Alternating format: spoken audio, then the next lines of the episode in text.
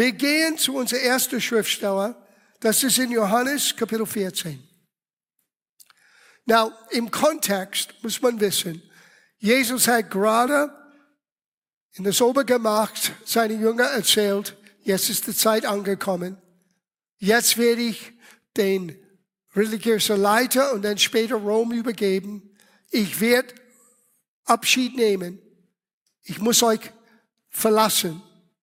Und die waren traurig, weil die haben nicht begriffen, was das bedeutet. Und ganz ehrlich gesagt, wir alle hätten gewünscht, da zu sein, bei Jesus selber, als er auf die Erde ging.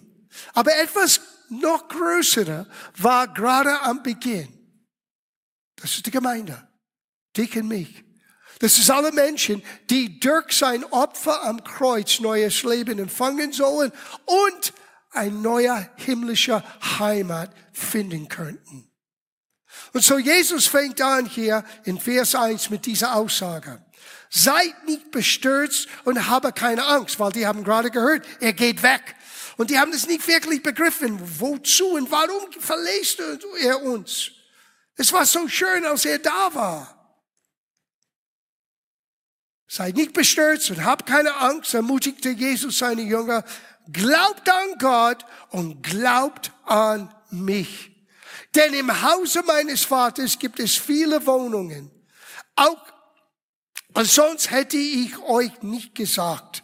Ich gehe hin, um dort alles für euch vorzubereiten. Und wenn alles bereit ist, werde ich zurückkommen, um euch zu mir zu holen. Dann werdet auch ihr dort sein, wo ich bin. Wenn das dein Herz wirklich begegnet, wenn das dein Herz wirklich erreicht, wenn das deinen Verstand und deinen deine innere Wahrnehmung, deine Gewissen erreicht. Es endet alle deinen Entscheidungen heute, morgen und übermorgen. Jesus kommt zurück. Und schau die Welt an, in denen wir gerade jetzt uns befinden. Schau, was gerade im Gange ist. Ist das genau das allerletzte Zeit? Kann sein. Aber eins weiß ich. Jesus kommt bald wieder. Eins weiß ich, Jesus holt uns. Jesus nimmt uns zu sich.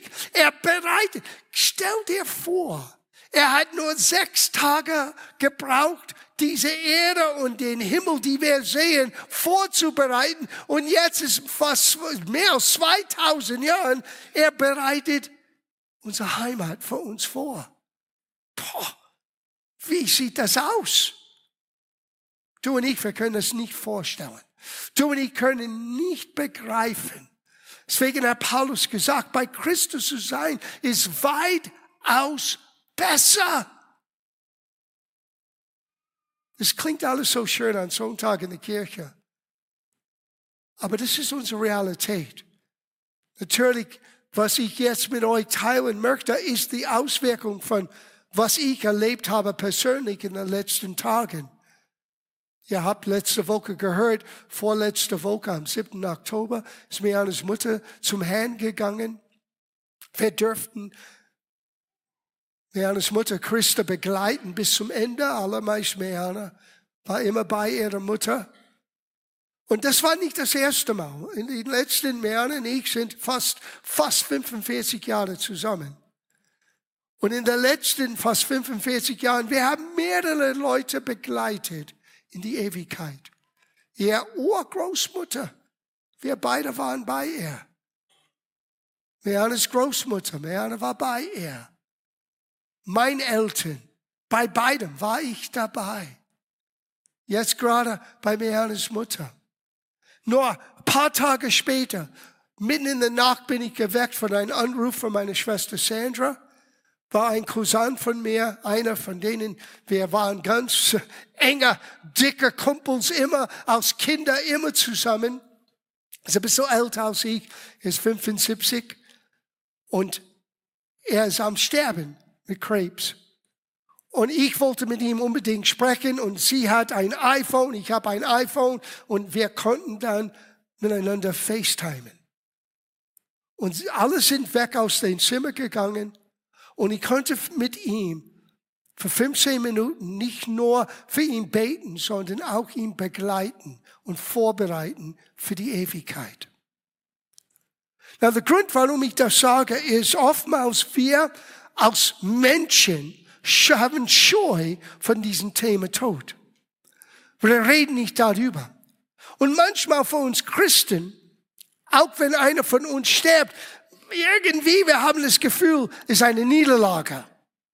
Na, wir wollen einander ermutigen, ein langes, erfülltes Leben auszuleben.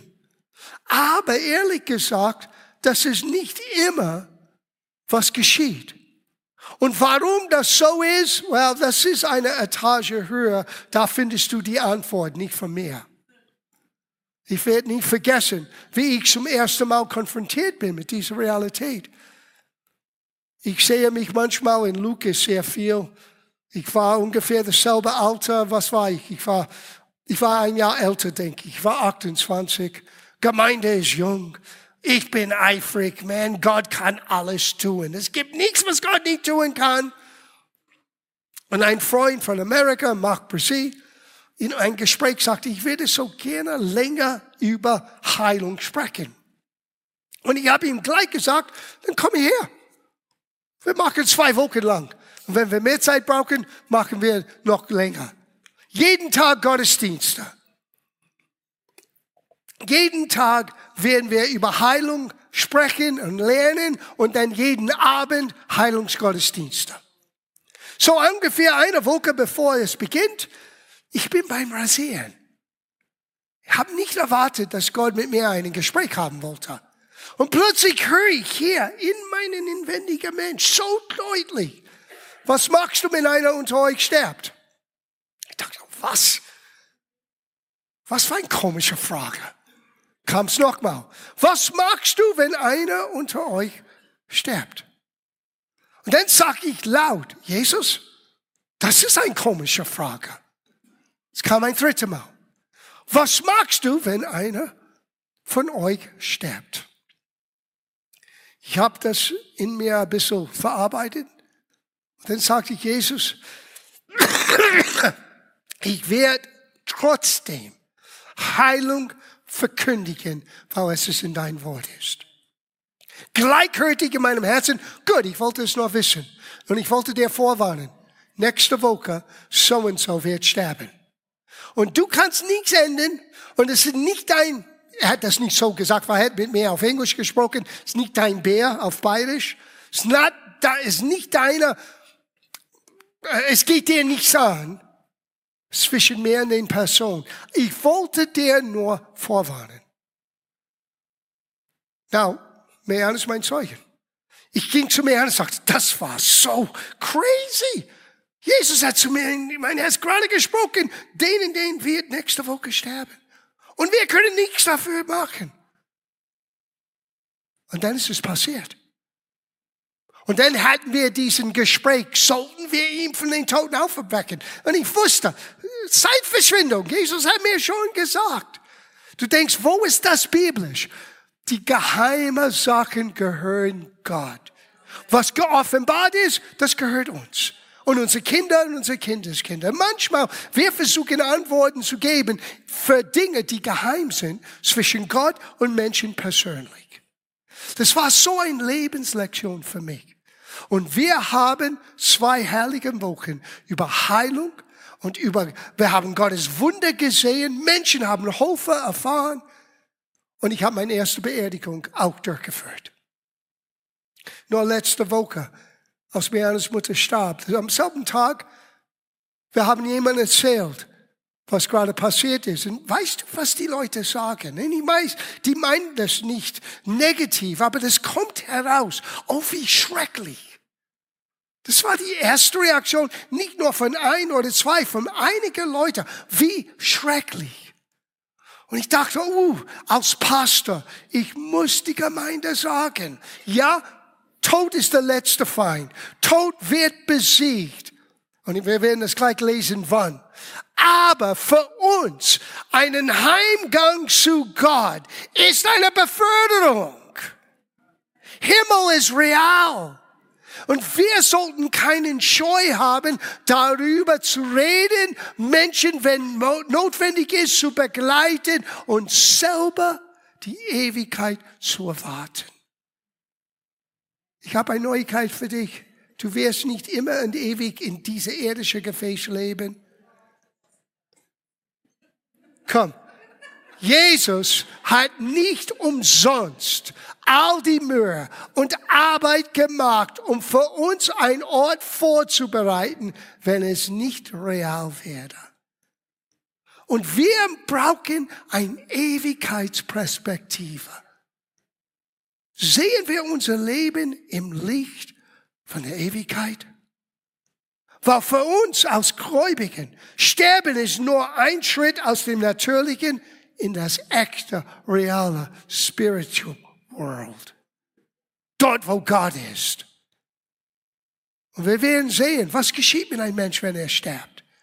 Damit wir begreifen, Angst vom Tod hat keinen Platz für uns Christen. Und wir können auch, wenn die Situation da ist, Menschen mit Würde und mit Hoffnung begleiten. Ohne zu denken, ja, wo ist deine Glaube? Warum hast du nicht gleich verheilt? Hey, wenn du innerlich weißt, dieser Menschenleben kommt zu Ende und du bringst mit in dem Sinne eine falsche Hoffnung. Warum? Weil, hey, Gott hat etwas anderes geplant. Denn deinen Glauben ist eigentlich nichtig. Es hilft niemandem. Aber wenn du merkst, bereitet dieser Mensch vor für den nächsten Schritt, nimm den Angst weg, nimm den Druck weg. Mein Cousin lag in so viel Schmerzen. Er hätte am liebsten gleich sterben. Und ich habe ihm gesagt, nein. Er heißt Wayne.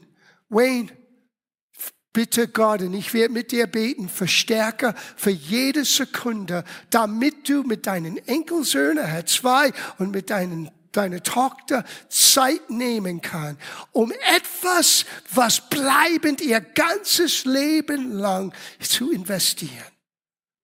Das ist kostbar. Und lass, lass sie dich begleiten in der Ewigkeit. Wow. Das ist eine himmlische Perspektive. Seine himmlische Perspektive. Schau das an. 1. Thessaloniker Brief, Kapitel 4. Das ist Vers 13. Und nun, liebe Brüder und Schwestern, möchten wir euch nicht in Unklaren darüber lassen, was mit den Christen ist, die schon gestorben sind. Sieh, ich werde nie vergessen. Das war bei der Beerdigung meiner Großmutter. Ich war nicht dabei, als sie starb. Ich war hier, aber dann bin ich nach Hause geflogen für die Beerdigung. Und wir, die Familie waren meistens ähm, Katholik, Katholiken, so es war eine katholische Kirche und manchmal den äh, Gedanken und den theologischen Sieg von den Tod ist ein bisschen anders. Die sind unsicher, was geschieht nach dem Tod und ob sie direkt in den Himmel kommen oder nicht, ist alles fraglich. Und es werden viel Gebete gebetet und für die Seele wird gebetet und so weiter. Und meine Familie wollte, dass ich einige Worte sage bei der Beerdigung. Now, das ist kurz nach meinem Erlebnis mit der Gemeinde. So jetzt bin ich vielleicht 29 oder so, jung.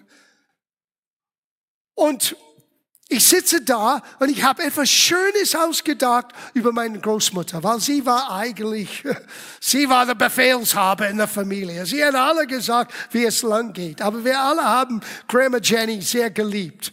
Sie war eigentlich ziemlich cool.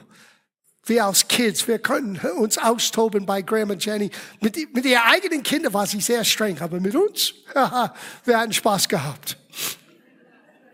Und und ich sitze da und plötzlich Gott redet zu mir. Wenn du redest, vergess, was du vorbereitet hast. Und er hat mir zwei Stellen gegeben. Jetzt lese ich diese eine zu Ende. Und dann werde ich gleich das zweite. Sag den Menschen, wenn ein Mensch stirbt, Er geht direkt zum Herrn. Wir werden es gleich sehen. Was geht zum Herrn? Sein inwendiger Mensch. Für die, die kommen zu School of the Spirit, you know what I'm talking about. Der wahre Dich geht zum Herrn. Das irdische Gefäß geht in die Erde. Vom Staub ist es geschaffen, zu Staub wird es wieder werden. Aber wir werden wieder auferweckt. Was? Welche wir? Unser sterblicher Leiber. Aber der Mensch selber, Grandma Jenny, sie hat mit mir gebetet, sie war gleich beim Gott. So ich, ich sitze da, Gott hat mir dieses Predigt zugepredigt. Ich bin ein bisschen in Schock und plötzlich die fangen an, den ganzen Gottesdienst zu beenden. Und jetzt kommt der Zag, weil in Amerika, die machen es in der Kirche. Der Zag ist in der Kirche. Und jetzt fängt die Kirche, der Zag mit der Priester vorne und er hat es besprengt. Und jetzt geht der Zag aus der Gottes, aus der Kirche und er schaut mich an und sagt, oh, ich habe einen Fehler gemacht. Der Enkelsohn sollte etwas sagen sagen. Die bringen das Sarg wieder vorne. Und dann habe ich mein Predigt, Kurzpredigt, zehn Minuten losgelassen. Meine ganze Familie, du hättest es sehen müssen, die ganzen Gesichter sind von Traurigkeit, Hoffnungslosigkeit ins Hoffnung. Ein Onkel kam auf mich zu und sagte, du hast mir so viel gegeben. Und dann legte er einen Check in meine Hand für 1000 Dollar für meinen Dienst. Ich dachte, wow, that was a good preaching. Das war die erste und letzte Mal, dass er mir etwas gegeben hat. Erstaunlich, was das Evangelium für Hoffnung bringt. Hört gut zu. Er sagte hier, wir wollen nicht in euch in Unklaren lassen darüber, was mit den Christen ist, die schon gestorben sind. Er soll nicht so trauen müssen wie die Menschen, denen die Hoffnung auf das ewige Leben fehlt. Wir glauben doch, dass Jesus gestorben und auferstanden ist. Darum haben wir auch die Gewissheit, dass Gott alle, die im Glauben an Jesus Christus gestorben sind, auferwecken wird. Dann werden sie genauso dabei sein, wenn er kommt. Na, über dieses, wenn er kommt, reden, ist ein Geheimnis. Dieses Geheimnis hat er uns gezeigt in 1. Korintherbrief Kapitel 15. Du kannst es zu Hause lesen. Aber eines in dieser Vers, dieser, es fängt an ab Vers uh, 50. Ich wollte es nicht gerade jetzt alles lesen. Aber Paulus sagt, ich habe ein Geheimnis für euch. Wir werden nicht alle schlafen. Und dieses Wort dort bedeutet sterben, in die Erde gehen, sondern Christus wird kommen. Mit einem Schrei der Erzengel und der letzte Posaune. Und wir und die, die schon gestorben sind, wird mit ihm in die Luft, in den Wolken gefangen und dann wird direkt danach. Und das Weh, das, das ähm, Irdische wird aussehen und das Ewige anziehen. Das Verwesliche wird Unverweslichkeit anziehen. Das ist, was Gott auferweckt. Der Mensch lebt schon vor Gott. Aber das äußere Mensch, den, den Gehäuse, wird ein neuer Zuhause bekommen, ein ewiger Leib, ein schönen Leib. Du wirst so herrlich aussehen, du wirst selber ausflippen. Yes.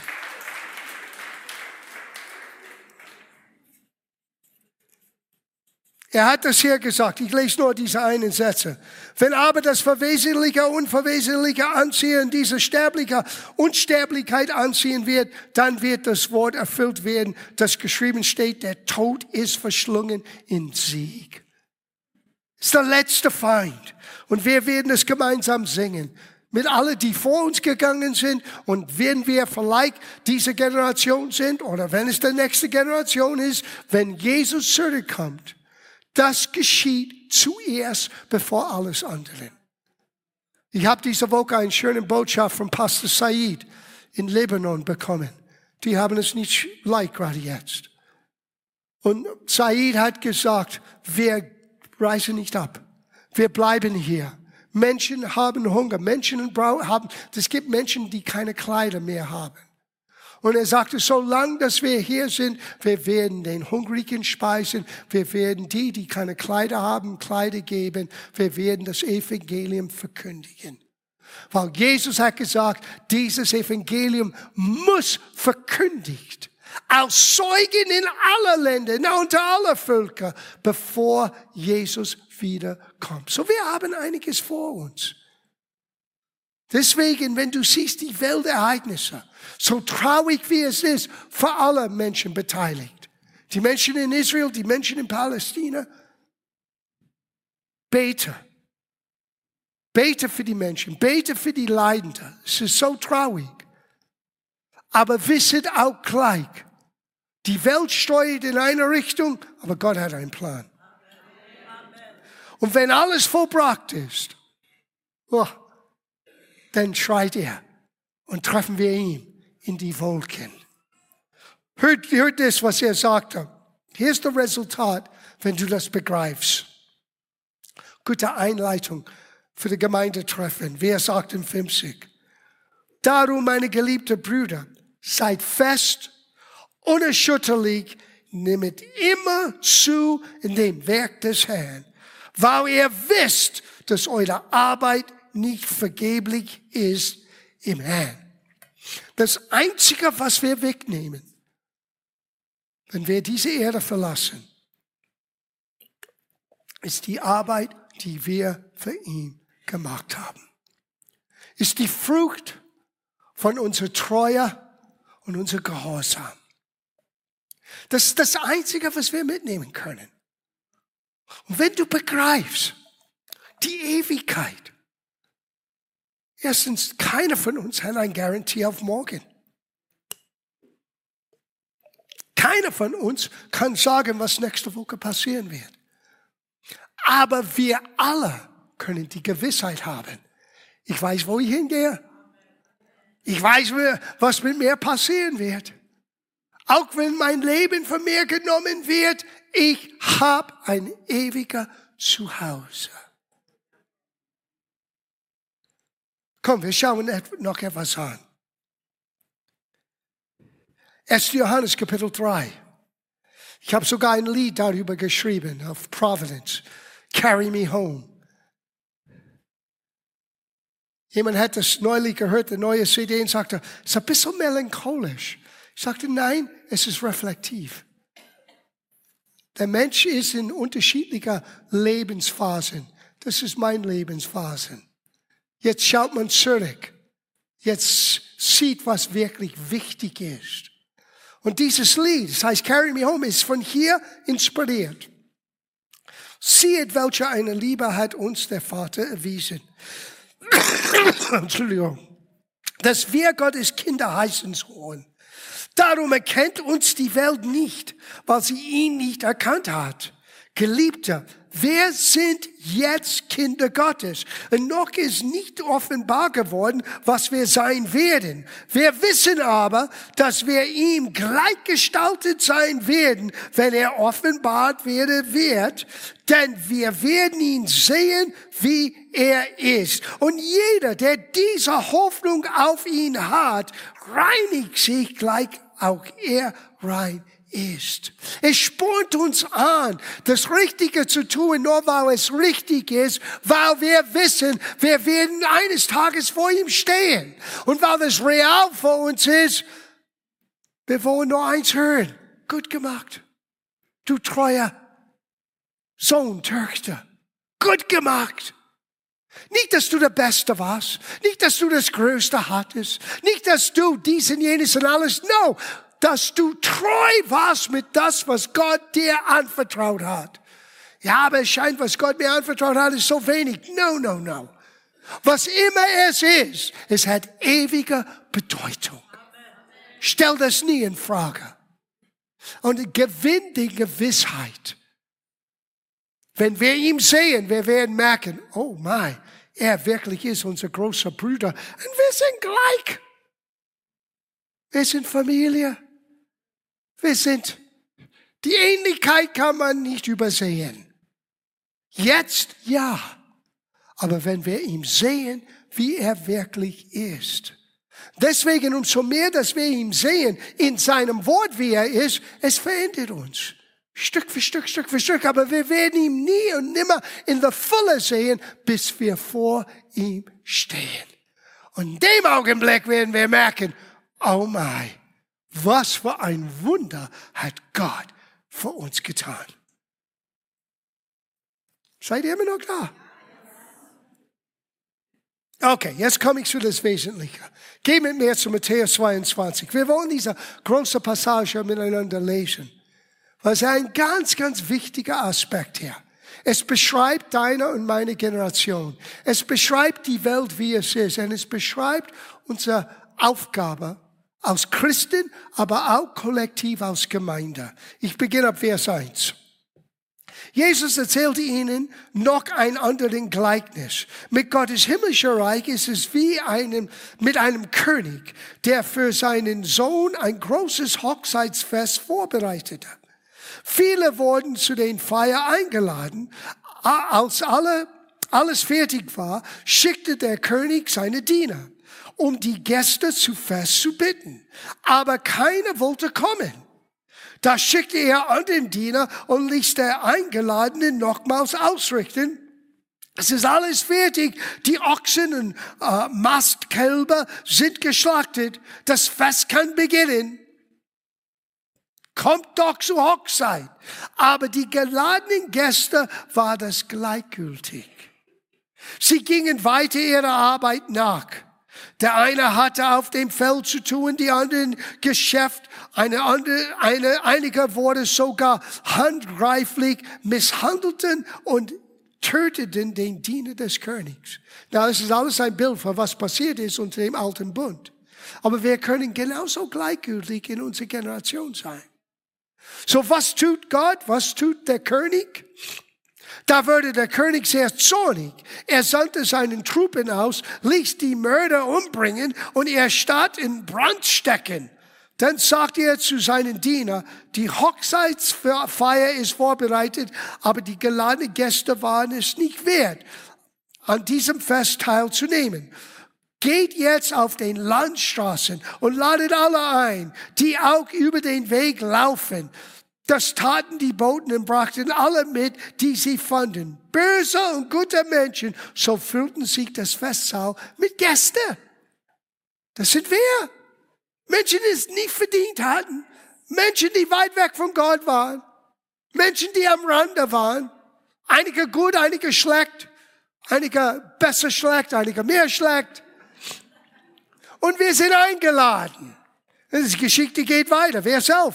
Als der König kam, um die Gäste zu sehen, bemerkte er einen Mann, der nicht festlich angezogen war. Mein Freund, wie bist du hier ohne Festgewand hereingekommen?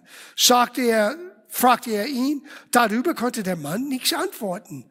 Da befehlt der König seinen Knechten, fesselt ihm Hände und Füße und werft ihn hinaus in den tiefsten Finsternis, wo es nur noch Heulen und Un mächtiges Jammern gibt. Denn viele sind eingeladen, aber nur wenige sind auserwählt. Ah, that's quite, das ist schon eine heftige Geschichte. Warum diese Kleider so wichtig waren. Der Mann hat Festkleider nicht angezogen und wurde aus den Festversammlungen, aus den Hochzeitsfest geworfen. Was bedeutet das für dich und mich? Das Neue Testament erklärt uns. Offenbarung 19. Hier ist der wahre Hochzeitsfest. Was hat das zu tun mit mir heute in 2023? Alles. Weil du bist geladen. Aber wirst du die Einladung wahrnehmen? Das ist deine Entscheidung. Vers 6, Offenbarung 19. Und ich hörte etwas wie eine Stimme, eine große Volksmenge und wie das Rauschen vieler Wasser und wie der Schall starker Dörner. Und die sprachen Halleluja, denn der Herr Gott, der Allmächtige, hat den Königsherrschaft angetreten. Lass uns fröhlich sein und jubeln, die ihm die Erde geben. Denn die Hochzeit des Lammes ist gekommen und seine Frau hat sich bereit gemacht. Und es würde ihr gegeben, sich in feinen Leinwand zu kleiden, reinen glänzen, denn die feine Leinwand ist die Gerechtigkeit der Heiligen. Dieser Mensch, der reinkam, hat etwas, hat bei ihm etwas gefehlt. Was war das? Gerechtigkeit. Aber Gerechtigkeit kannst du nicht erarbeiten. Gerechtigkeit kannst du nicht aus Lohn bekommen. Gerechtigkeit ist ein Geschenk Gottes. Es ist nur, wenn du sagst, Jesus, sei du der Herr meines Lebens, komm in meinem Leben, hast du dieses Festkleid dann angezogen. Und du bist jetzt die Gerechtigkeit Gottes in Christus. Hör, was der Epheserbrief sagt über uns. Weil wir sind diese Braut. Ich weiß, es ist komisch, vielleicht für uns Männer, uns selber zu sehen als Teil der Braut Christi, aber wir sind das. Das Hochzeitsfest ist das Zusammenkommen von aller Gläubigen. Und wir treffen uns in Himmel, weil Himmel ist real. Oh mein. Und was uns dieser Festkleider ermöglicht hat, ist das Opfer Christi, die uns jetzt Gerechtigkeit geschenkt hat. Epheser 5, Vers 25. Ihr Männer liebt eure Frauen, so wie Christus seine Gemeinde liebt. Er hat sein Leben für sie gegeben, damit sie ihm ganz gehört. Durch sein Wort hat er alle Schuld von ihr abgewaschen, wie in einem reinigen Bad. So sorgt er selbst dafür, dass sie zu einer schönen und makellosen Braut für ihn wird, ohne Flecken, Fehlen oder einen anderen Fehler, weil sie allein Christus gehören soll. Das, was der eine Mensch fehlte in Matthäus 22, hat Gott dir geschenkt. Wenn du sagst, Jesus, komm in mein Leben, hast du Gerechtigkeit angezogen wie ein Kleid, wie einen Mantel. Und jetzt bist du fähig, jetzt bist du kein Scheu. Jetzt musst du nicht Angst und Bange haben vor den Tod. Was ist Tod, hat Dietrich Bonhoeffer gefragt. Wir gehen aus der Dunkelheit ins Licht. Wir gehen aus der Schatten in der volle Strahlung von seinem Licht. Wir kommen aus dem Leid und wir kommen in die völlige Heilung. Warum wir das Tod nennen, weiß ich nicht, hat er gesagt. Es ist nur, wenn wir keine Ewigkeitsperspektive. Und du kannst dich nicht irgendwie selber überreden, keine Angst mehr vor dem Tod zu haben. Du kannst versuchen, aber wenn es kommt, oh mein Gott. Aber wenn Jesus real ist für dich, dann kannst du einen Blick für die Ewigkeit haben und sagen ohne Angst, wenn ich jetzt sterbe, ich weiß, wo ich hingehe. Abwesenheit von dieser irdischen Gefäß, 1. Korintherbrief, Kapitel, 2. Korintherbrief, Kapitel 5, sagt, ist Anwesenheit vor dem Herrn. Abwesenheit von dieser irdischen Gefäß ist Anwesenheit. Ja, mein Körper stirbt geht wieder zu Staub, aber wird wieder auferweckt. Und ich werde dann einen neuen Leib bekommen. Aber ich, ich gehe zum Herrn. Deswegen hat Paulus gesagt, es ist weitaus besser. Na, was hat das zu tun mit uns im Abschluss? Die Entscheidungen, die du triffst. Heute als Erwachsener, als Christ, in der Gemeinde, außerhalb der Gemeinde. Es hat eine ewige Auswirkung. Bist du dort, wo Gott dich haben möchte? Tust du das, was Gott wirklich für dein Leben geplant hat? Bist du bereit, Dinge jetzt abzugeben, um Gottes Plan und Absicht noch voranzubringen? Lebst du für die Ewigkeit jetzt oder lebst du für die Bequemlichkeit von heute? Da geht es an das Eingemachte. Und jeder Mensch muss für sich eine Entscheidung treffen. So lass uns jetzt beten. Ich möchte in erster Linie für euch, für uns als Christen beten, dass Gott uns den Mut gibt, wirklich unser eigenes Leben anzuschauen und uns selber in Frage zu stellen. Ich meine das nicht mit Verdammnis, ich meine das mit Ehrlichkeit. Mache ich gerade jetzt, was ich weiß, dass ich machen soll? Bin ich dort, wo ich eigentlich sein sollte? Und wenn nicht, fange von Gott stärker die Entscheidungen zu treffen.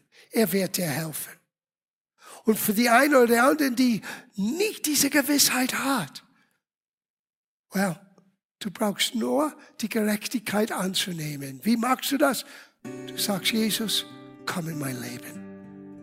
Vergib mir meine Schuld. Ich möchte dich kennen. Es ist alles, was nötig ist. Ihm als Herrn und Heiland über dein Leben zu machen. Aber nur du kannst es machen.